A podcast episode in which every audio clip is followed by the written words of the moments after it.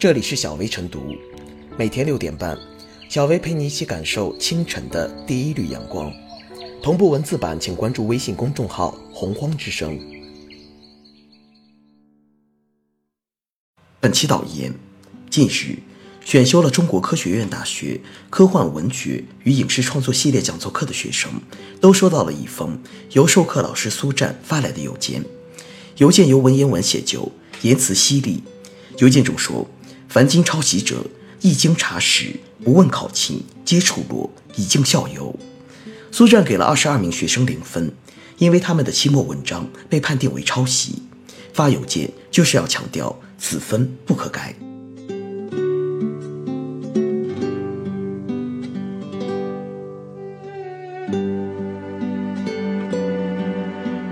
凡抄袭者皆处落，本不该是个新闻。这名老师非常认真，他把那些好的不正常的文章逐句放到搜索引擎上检索。如果内容有重复，我还要继续找到文章的原作者、文章的出版日期，仔细比对。有的文章不敢贸然认定是抄袭，就继续搜，找到文章的原始出处，发现是一个博客。我又去翻这个博客的其他博文，发现写的都是我们国科大的事情。说明博客主人是我们国科大的学生，行，能对上，那我认为这是他自己写的。即便如此，他依然认为肯定有漏网之鱼，最终认定一百五十八名学生有二十二名学生抄袭。如今，大学老师中有如此耐心细心者大概不多。舆论层面呼吁大学宽进严出，扭转玩命的中学、快乐的大学的现象，已经持续多年。某种程度上，大学课程有水分，成绩可以靠混，已经成为一种普遍认知。正因为如此，这名老师的执拗就显得格外不同，而结合当下语境，其也具有了新闻性意义。但是平心而论，这件事本不该成为新闻。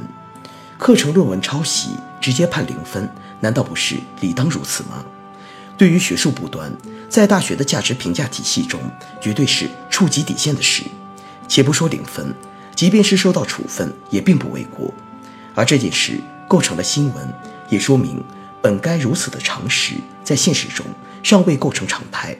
囫囵吞枣、草草了事，乃至熟视无睹，依然普遍。苏老师的纠偏，理当成为撬动大气候改善的噪音。同时，应当明确的是，需要筑牢凡抄袭者皆触漏的共识，也不远止于大学课堂。大学课堂是学术生态的微观呈现。大学靠混之所以存在，恐怕亦是学术不端延伸的支脉。试想，倘若学术纪律松散，学术生态欠佳，诸如韩春雨被曝疑似学术不端，逼学生买论文，明码标价七千元一篇等类似新闻屡现，大学课堂如何免于波及？这也是为什么。苏老师的较真写得另类乃至悲壮决绝的原因，他在以个体努力对抗被司空见惯的潜规则。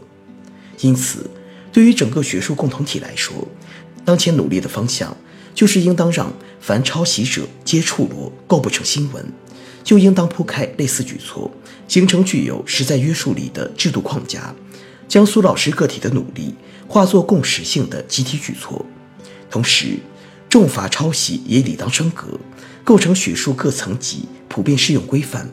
根据上行下效的逻辑，它甚至理当从顶格执行。越是层次高、资源丰富的学术群体，其违反成本也理当从严从重。学术生态的重塑，应当从最为关键处开始。期待着有一天，凡抄袭者皆触落，不再是个新闻，因为这实在不过是最为基础的常识。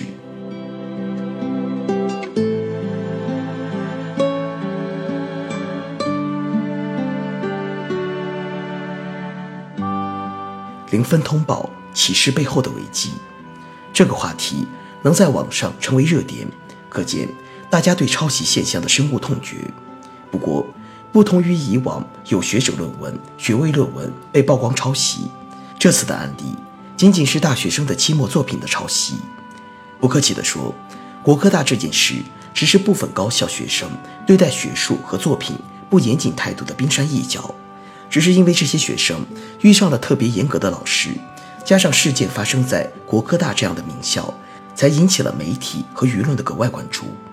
而在不少高校，本科毕业论文灌水者也大有人在，老师也只是睁一只眼闭一只眼。考虑到学生就业难的现状，一些心软的老师对学生作品也就放水了。苏老师的严格，可谓给很多心存侥幸的学生敲响了警钟。其实，不管是毕业论文还是期末作品，绝不能抄袭，都是一个无可争议的底线。而且，任何微小的错误若不得到纠正，就很有可能在以后酿成大祸。苏老师严格要求学生严肃对待抄袭问题，最终维护的是教学质量，呵护学生的健康成长。从这个案例中，我们不仅要看到从细小之处杜绝抄袭之风的必要性，更要留心师生们对那些看似不重要的课程的态度。从报道上来看，苏老师的科幻文学与影视创作系列讲座课程是门学校刚刚开设的公共选修课。在理工科为主的国科大里，这样的课程能帮助学生培养人文素养，拓展知识面，全面提升素质。但正是因为不是所谓的主流学科，有可能不会得到学生的高度重视。毕竟，在多数人看来，学习科幻文学和自己本专业的科学研究也没太大关系。而不熟悉文学写作的学生，也未必会拿出更多精力放在这个课程上。再加上它是选修课，就难免边缘的处境了。因此，此事不只是透露出一部分高校学生作业态度不端正的问题，也暴露出当前高校选修课的尴尬状态。虽然舆论多批评部分学生抄袭的严重错误，但也要看到其背后是不少人对选修课的不重视，乃至应付的错误态度。从另一个方面说，正是因为一些老师对选修课把关不严、批卷太松，学生们之间也都认为公选课无所谓，这才纵容了一些学生突破底线，甚至抄袭别人全文来糊弄了事。其实，任何高校的课程安排都是有意义的，虽然有些课程对人的启发不会立刻产生效果，却有提升涵养、陶冶情操的长期作用。大学公选课往往就是扮演这样的角色，让文科生学点数理思维，让理科生多点人文修养，正是培养综合素质人才的必要思路。而大学老师也万万不可萌生公立教育的念头，以为学生只要学好专业课就行。苏老师的严格要求，或许不只是给学生们上了一堂课，也给广大教育工作者提供了现实启示：公选课和专业课一样重要。一样要严格对待，认真学习，不能灌水。明白了这样的道理，想必这些成绩优异的年轻人也不会做出公选课作业抄袭的事情。毕竟，没人会拿自己的前途开玩笑。零分通报给我们的启示，远远大于这个形式本身。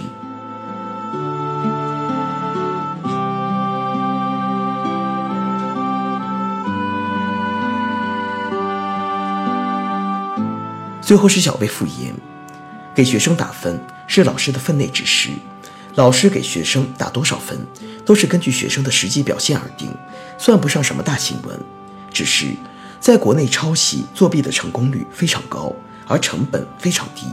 这次苏战用行动给抄袭者、浑水摸鱼者敲响了警钟，但光凭他一个人的努力远远不够，应该在全社会形成抄袭者得零分的共识。